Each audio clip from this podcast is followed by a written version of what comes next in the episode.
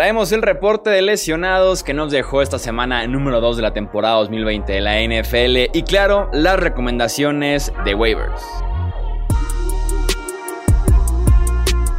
Esto es el podcast de Hablemos de Fantasy Football. Toda la información que necesitas para dominar tu liga de fantasy.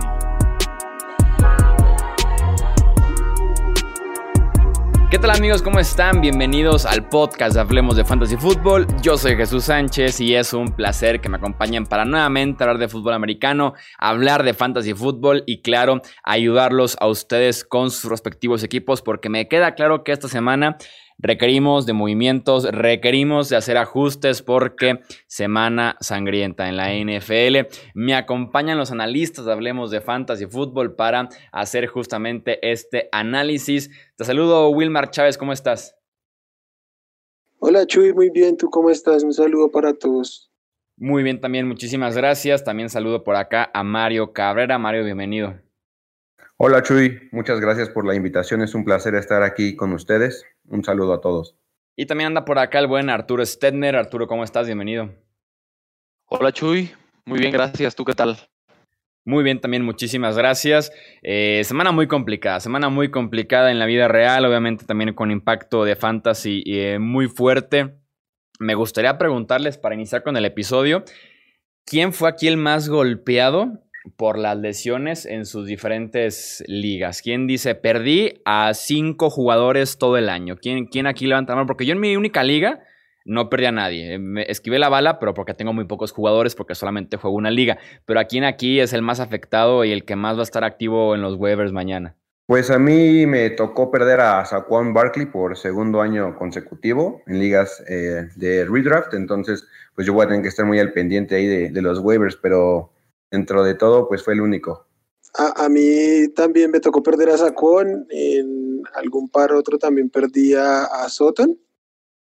Y venía, venía la semana pasada, desde la semana pasada con, con Mike Thomas por ahí, un poquito por todo lado. Yo no, yo no perdí a nadie por lesiones, pero tengo un equipo que no está funcionando, entonces los waivers definitivamente van a ayudar. Sí, sin duda alguna los waivers van a ayudar. Antes de pasar con las recomendaciones, vamos leyendo quiénes son los lastimados. Vamos a repasar una lista muy muy rápida eh, de jugadores lastimados este domingo o este lunes, esta jornada específicamente. Eh, y los que tienen un impacto fantasy real, los que realmente están en nuestros equipos, ¿no? En los quarterbacks tenemos a Drew Locke de los Denver Broncos, fuera de dos a seis semanas, una lesión en el hombro. Tenemos a Jimmy G, Jimmy Garoppolo de los Niners, un esguince de tobillo, se cree que va a estar semana a semana, pero podría alcanzar a llegar a la semana número 3. Y también tenemos con los quarterbacks a Tyro Taylor de los Chargers de Los Ángeles. Eh, por ahí hubo un problemita con alguna inyección que recibió justo antes del partido, una inyección para el dolor. Se pierde la semana número 2 de forma sorpresiva, absolutamente nadie se lo esperaba, pero eh, pudiera estar listo para la próxima semana y a pesar de que se vio bien Herbert, Anthony Lynn ya lo confirmó para que en cuanto esté de regreso, en cuanto esté disponible, va a volver a ser titular de los Chargers de Los Ángeles. Con los corredores tenemos a Christian McCaffrey de los Panthers. Eh, lesión de tobillo, fuera de 4 a 6 semanas. Eh, Saquon Barkley de los eh, Giants, fuera el resto del año porque se tronó el ligamento anterior cruzado de la rodilla. Raheem Mostert de los Niners tiene un esguince de ligamento colateral medio. Está cuestionable una o dos semanas que se pudiera eh, perder. Y también Tevin Coleman, ahí mismo en el backfield de los Niners, también tiene una lesión eh, de rodilla y se podría perder varias semanas. En la posición de wide receiver tenemos a Curlan Sutton también. Nos despedimos de él el resto del año, este wide receiver de los Denver Broncos. Paris Campbell, que se salvó libró por ahí el ligamento anterior cruzado, pero aún así ese ligamento posterior cruzado eh, de forma indefinida está fuera y pinta para bastantes semanas. Está Sterling Shepard de los Giants de Nueva York, que tiene una lesión en el dedo del pie. Por ahí se puede perder uno o dos partidos. Y también el otro equipo de Nueva York, los Jets, pierden a Rashad Perryman, lesión de tobillo. Él también pudiera estar semana a semana, llegar justito a la semana número 3. Y en la posición de eh, tenemos a Dawson Knox de los Buffalo Bills, eh, conmoción, que ya saben que tenemos que monitorearlo día con día para ver si entra o sale, en qué momento lo hace de este protocolo de eh, conmociones de la NFL. Wilmar, ¿te gustaría agregar algo de esta lista tan sangrienta de la NFL? Eh, bueno, ahorita que tenía escuchando que el, jueves también se rompió el ligamento el Titan de Cincinnati, CJ Isoma, y ya está fuera por, todo, por toda la temporada.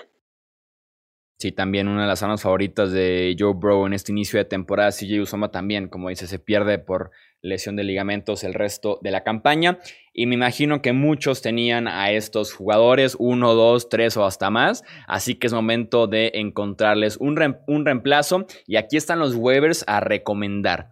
Empezamos con Jerry McKinnon, el corredor de los San Francisco 49ers, como escucharon ya, Raheem Mostert y también Tevin Coleman lastimados por ese campo tan dudoso del MedLife Stadium. Y nos da una excelente opción con Jerry McKinnon, Arturo. Sí, digo, eh, creo que ya lo habíamos recomendado eh, la semana pasada. Si no, pues hubiéramos tenido, creo que, pues voz de profeta. Pero creo que cuando menos estas dos semanas va a ser muy interesante Jarek McKinnon. Espero que, que eh, Jimmy Garoppolo no esté lesionado, que eso puede influir en su, en su desempeño estas dos semanas. Y, pues si, llega a regresar eh, pues Mostert, yo creo que va a seguir siendo productivo, sobre todo en, en, ligas PPR. Creo que es buena opción eh, por, pues, por, muchas razones. Jerick McKinnon puede ser prioritaria este, este waiver. Sí, totalmente de acuerdo contigo, amigo. Creo que sí va a ser importante tomarlo en los waivers a McKinnon, porque si bien no va a ser el caballo de batalla, porque Shanahan siempre emplea ataque por comité y ahí tenemos también en el mismo backfield a Jeff Wilson y probablemente suban del escuadrón de prácticas a Hasty. Creo que de todas formas va a tener un rol asegurado de 12 o más toques. Y pues se vio bastante bien contra los Jets. Solamente corrió tres veces y consiguió un touchdown y 77 yardas. Creo que puede ser una buena adquisición para ponerlo en tu flex. Que no solo el backfield de San Francisco está lleno de lesiones, sino aún eh, no sabemos qué pase con, con, George Kittle, los receptores siguen siendo una duda. Entonces, aunque no tuvo mucha utilización Jerry McKinnon, y fue muy efectivo y esperamos, pues no se va a poder sostener esa efectividad, pero seguramente el volumen va a crecer. Y por extraño que parezca, eh, Jerry McKinnon parece ser el único jugador sano en la ofensiva de los Niners. Mencionábamos la lesión de McCaffrey y eso nos deja a Mike Davis de los Panthers como una buena opción de waivers, Mario. Sí, totalmente. Es muy triste ver que CMC cae eh, justo después de su anotación en el partido contra los Bucks y le abrió la puerta totalmente a que venga Mike Davis y quiera eh, pues adueñarse de ese backfield del tiempo que va a estar fuera McCaffrey. Creo que va a ser una excelente adquisición por todo lo que nos puede aportar. Si bien solamente tuvo un acarreo fue porque ya iban abajo en el marcador y tenían que lanzar más el ovoide y fue aquí donde, donde se destacó porque realmente le dieron ocho targets, de los cuales pues atrapó todos los balones y 74 yardas. Con un coreback como Teddy Bridgewater, que le gusta mucho hacer los checkpoints durante el drive, creo que va a ser una buena adquisición, en especial si pues tú fuiste uno de los que perdió a McCaffrey. Durante el tiempo que esté fuera, nos va a servir mucho como un running back dos bajo y un flex, dependiendo de los enfrentamientos que tenga. Ahora hay que aclarar que también la producción de Davis no va a ser igual que la de Christian McCaffrey. Este, y sobre todo porque creo que Carolina, pues este año no pinta que, va a, poner buenos números a la ofensiva. Sí, creo que nadie puede reemplazar a McCaffrey, pero sí sería una buena adquisición en los waivers, en especial si estás pues corto en la posición. O si tenías a McCaffrey, si tenías a Christian McCaffrey, Mike Davis debe ser prioridad uno en waivers, porque te va a cubrir la posición mientras regresa McCaffrey. ¿sí? Los otros jugadores que vamos a recomendar no sabemos si vayan a estar el tiempo eh, que estimamos esté fuera McCaffrey por, como para cubrirse. Otra recomendación es Dion Lewis, el corredor que está ahora ya con los Giants de Nueva York, cubriendo también en este mismo caso la baja de Saquon Barkley Wilmar. Dion Lewis fue el que asumió el trabajo en el momento en que se lesionó este Saquon Barkley el domingo. Y creo que por su versatilidad, por su experiencia, puede ser el indicado para asumir el rol más importante en el backfield de los Giants. Eh, corrió para 10 acarreos, 20 yardas y un touchdown, y además tuvo 5 targets y 4 recepciones para 36 yardas. Entonces creo que es el más versátil del backfield de, New York, sin embargo, eh, se, estima que pueda, pueda llegar algún veterano a acompañar ahí. Se dice que Devonta Freeman estuvo de visita en Nueva York. De hecho, por ahí en, en redes les, les, avisamos que antes del, del Monday Night Football, si lo querían buscar como agente libre antes de que entrara el periodo de waivers, pues podía darles una ventaja. Y si de aquí a mañana eh, Devonta Freeman tiene equipo, pues va, va, a volverse un waiver muy interesante. Pero por ahora, eh, Dion Luis es el que, el que lleva la batuta para quedarse con, con ese puesto. Sí, creo que hay que tomar a Dion Lewis sobre Wayne Gallman, porque de hecho para el partido del domingo estuvo inactivo por decisión del coach. Esto nos habla de la confianza que le tienen a Lewis y pues no por nada lo trajeron en la agencia libre. Obviamente no pensaron que fuera a ser eh, pues un corredor muy involucrado, porque ahí estaba Barkley, pero ahora se le presenta la oportunidad y pues ha sido muy efectivo a lo largo de su carrera, en especial pues recibiendo el, el ovoide. Y pues los Giants no nos ofrecen como que mucha eh, confianza en el ataque y es posible que estén detrás del, del, marcador en todos sus partidos y pues tengan que lanzar más el ovoide. De aquí también se puede beneficiar Dion Lewis.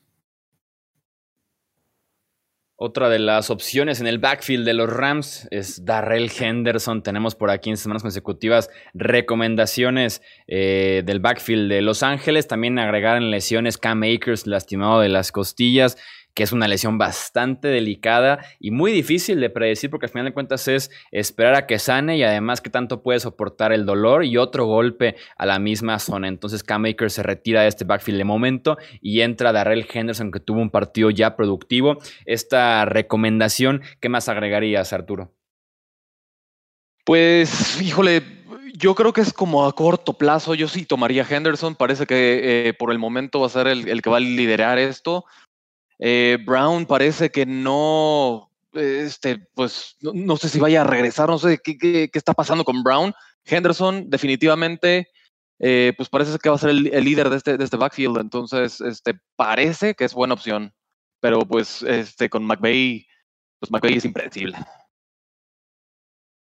Sí, es una situación difícil por lo que comentas, porque suele derrotar mucho a sus corredores y también por ahí está Malcolm Brown pero a corto plazo estoy hablando de tal vez semana 3, semana 4 que Akers esté fuera de los emparrillados, podría ser una buena opción a considerar en tu flex por el volumen que va a tener, ya que es un corredor que te puede servir eh, pues acarreando y también recibiendo el ovoide. Y tenemos otra opción ahora en el backfield de los Chargers. Nos quedamos ahí mismo en Los Ángeles. Y es que Joshua Kelly llegó aquí a quitarle algo de producción a Austin Eckler. Eh, te pregunto, Mario, primero, ¿qué tan preocupante es el asunto con Austin Eckler? Porque me queda claro que por lo menos hay inversión de segunda ronda en ese pick del corredor de los Chargers. Y en ese caso, ahora sí, ¿qué podemos esperar de Kelly y por qué buscarlo en waivers esta jornada?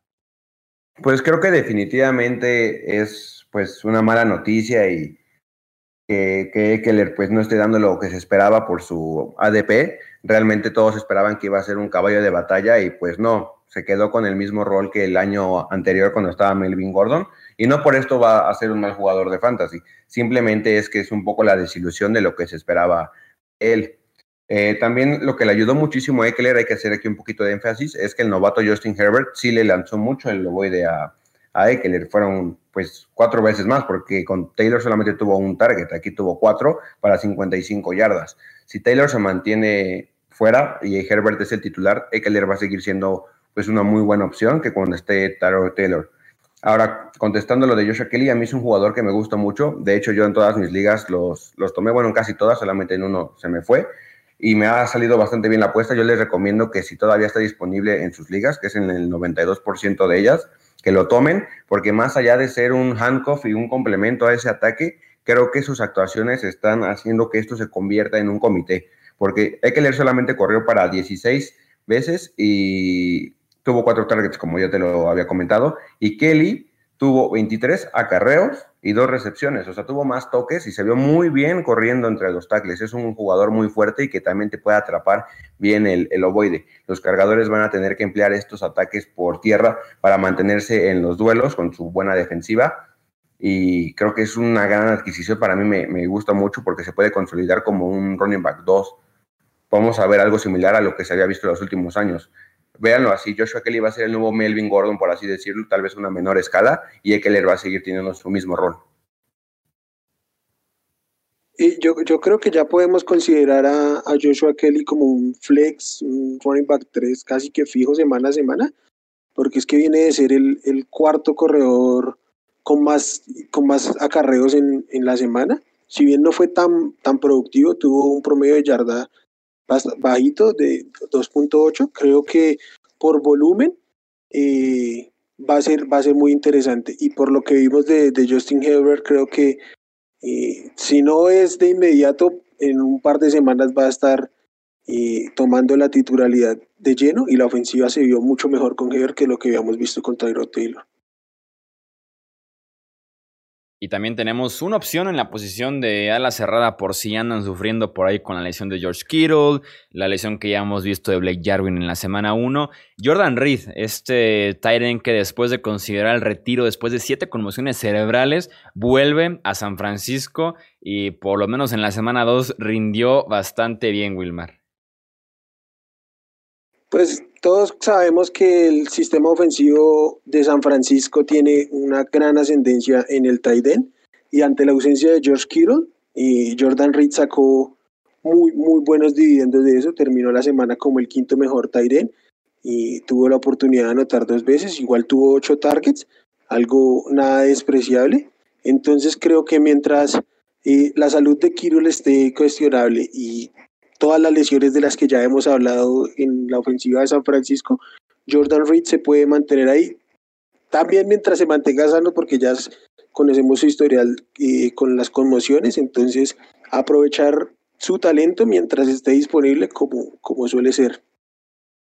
Sí, creo que es un buen waiver precisamente por la lesión de Kirol, pero a corto plazo. Estoy hablando de semana 3, semana 4 a lo mucho. Se espera que Kirol ya participe en este domingo en el juego contra Giants, pero creo que aunque juegue Kirol van a jugar con personal 22, o sea que va a haber doble corredor y doble ala cerrada en el campo y pues Nick Mullen se sintió pues bien lanzándole el ovoide a sus alas cerradas, es ese tipo de coreback que se apoya en, esa, en ese tipo de jugadores eh, porque son seguros. Entonces por ahí también se podría llevar un touchdown porque pues la defensiva de Giants no, no para a nadie. Creo que es un buen streamer para esta semana si estás flaco en la posición. Y por si acaso en alguna de tus ligas entras y están todos estos eh, agentes libres ya tomados, no los encuentras disponibles en el mercado, porque de hecho antes de que iniciara la temporada nos mandaron a las redes una liga de 22 equipos, entonces si tú juegas en esa liga de 22 equipos que nos enviaron y requieres de waivers muy profundos en la semana 3, Will Martínez una lista por ahí de recomendaciones de quarterback, Ronnie McGuire receiver y tight de eh, waivers a considerar en caso de que no estén disponibles estos o si quieres irte adelantando un par de pasos a las siguientes jornadas. Adelante, Wilmar. Mm, bueno, me voy a ir un poquito por posición para darle un poco de orden a todo eso que, que les mostré. En corebacks creo que pueden ser buenas opciones Gardner Minshew de los Jaguars, Joe Burrow de los Bengals y Justin Herbert de los Chargers, si es que se, se, mantiene como titular y si no, a tenerlo en la mira para por ahí la tercera o cuarta semana. En running backs, Miles Gaskin y Frank Gore, que, todavía sigue por ahí. Entre los wide receivers tengo a Robbie Anderson de los Panthers, Michael Pittman de los Colts, Kill Harry de los Patriots, Lavisca Chenol de los Jaguars, Kiji Hamler de los Broncos y Marqués Valdez Scantling de los, de los Green Bay Packers. Y entre los Titans, mis recomendaciones son John Smith de los Titans, eh, Jordan Reed de, de los Niners, como ya habíamos dicho, Logan Thomas del Washington Football Team y, y el tight end Mo Ali Cox estoy seguro que se pronuncia así, de los Indianapolis Colts. A mí me encanta Molly Cox, ¿eh? Soy, soy fan de... Creo que lo streameé o lo consideré streamear incluso esta jornada con los Colts. Mientras Jack Doyle esté todavía tocado, creo que es una opción súper considerable Mo Ali Cox de los Indianapolis Colts pero sí es una opción a, a, tomar muy en cuenta. Y ya para cerrar, porque siempre nos preguntan de, ok, Jugadores recomendados para tomar, ya sé quiénes son, en, el podcast lo mencionaron, pero a quiénes puedo soltar de mi equipo. Ahí les va rápidamente una lista de jugadores por posición que entre la lesión, entre el muy poco uso, eh, que vuelve alguien incluso de lesión, que ya se definió por una batalla, ya no son opciones tan reales y que pueden prescindir eh, de ellas. En corredor, Saquon Barkley, Jordan Howard, Matt Brayden, Boston Scott, Corey Clement, Bryce Love, Peyton Barber, JD McKissick, AJ Dillon, Carlos Hyde, LeSean McCoy y también Damien Harris de los Patriots. En wide receiver tenemos a Curlan Sutton por la lesión obviamente, Sammy Watkins que ya volvió a la realidad,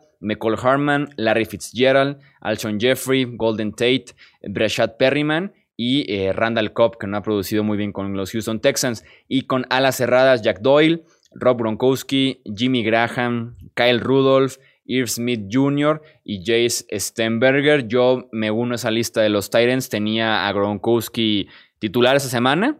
Eh, lo, opté por él en lugar de Hayden Hurst. Como que me, me gustaba Gronk el tema de que le venían de derrota a los Bucks, un poco de algo de confianza, alguien familiar para Tom Brady. Inicié a Gronkowski en lugar de Hayden Hurst. Hurst me dio como 15 puntos en la banca y Gronkowski me dio 0 punto cero. cero Afortunadamente gané, entonces no, no es como que me estoy muriendo del coraje. Cero punto cero puntos y es momento de Gronkowski dejarlo libre. Y también se nada bien en su regreso. Sí, claro.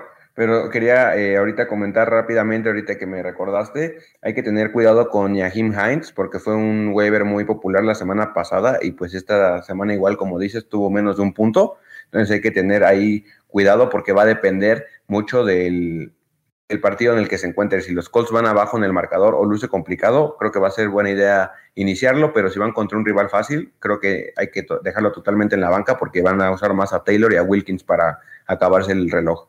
Yo ya les dije que el de Indianapolis es el backfield de Jonathan Taylor. Ah, sí, yo vengo subido en, ese barco desde hace meses. esa bandera la traemos desde, desde el off-season. Sí, este ¿Alguien más cometió errores en su alineación, muchachos? Yo les puedo adelantar, yo les puedo adelantar que yo no metí a John Smith y eh, me costó caro. Y me, me creas, Arturo, que cada vez que veo un touchdown de John Smith, pienso automáticamente en ti. Y esta vez que la rompió, me dices que la dejaste en la banca. es que tenía Hunter Henry, me le tuve más fe, pero bueno. Ok. Creo que contra los Jaguars me gustaba John Smith, pero sí, sí, cada vez que veo un touchdown de John Smith me acuerdo de ti, eso sí, 100% y no como. a, mí en una liga me pasó que mm, prefería a James White sobre Leonard Fournette y pues a última hora, en el último partido del domingo, no, no juega, cuando ya no, no tenía con quién reemplazarlo, entonces... y, era demasiado tarde y Fournette terminó como el, segundo running back de la semana. Entonces, por ahí. Que en ese backfield de los Buccaneers me imagino que Fournette está ya oficialmente, se nos despedimos de Ronald Jones y Fournette a partir de ahorita, ¿no? Sí, más por el error que tuvo, el balón suelto que tuvo, creo que desde ahí fue donde Fournette entró al campo y pues yo creo que ya no se lo va a soltar a Ronald Jones. Y en, en la primera parte iban parejos en la distribución de, de, acarreos y en un momento yo vi que estaban siete acarreos para, para cada lado y pasó lo del, lo del fútbol y no la volvió a ver este rollo. Sí, es lo que pasa cuando juegas con un coreback como Tom Brady, cometes un error así y te vas a la banca. Sí, no hay manera ya de, de, aguantarlo. Pero bueno, ahí están entonces las recomendaciones de adquisiciones en waivers y también a quienes nos podemos ir poco a poco despidiendo ya será um, de, forma permanente o nos podemos reencontrar con ellos en algún punto de la temporada regular, que todavía falta bastante, apenas es la semana número 2. Recuerden que nos pueden seguir en Twitter, Hablemos Fantasy, también en Facebook, Hablemos de Fantasy Fútbol, para que nos hagan ahí preguntas, lean comentarios, lean reportes de lesionados, está muy activo ahí el asunto para que estén siempre bien informados en temas de Fantasy Fútbol. Arturo, un fuerte abrazo, muchas gracias. Igualmente, un saludo muchachos. Mario, un fuerte abrazo, gracias. Gracias, amigo. El abrazo va de vuelta. Un saludo a todos los que nos escuchan. Y por último, Wilmar, un fuerte abrazo, gracias. Eh, gracias, Chuy. Un saludo a todos y mucha suerte con sus reclamos de, de waivers. Yo soy Jesús Sánchez, esto es el podcast de Hablemos de Fantasy Football y eso es todo por este episodio. Gracias por escuchar el podcast de Hablemos de Fantasy Football. Para más, no olvides seguirnos en redes sociales y visitar hablemosdefutbol.com.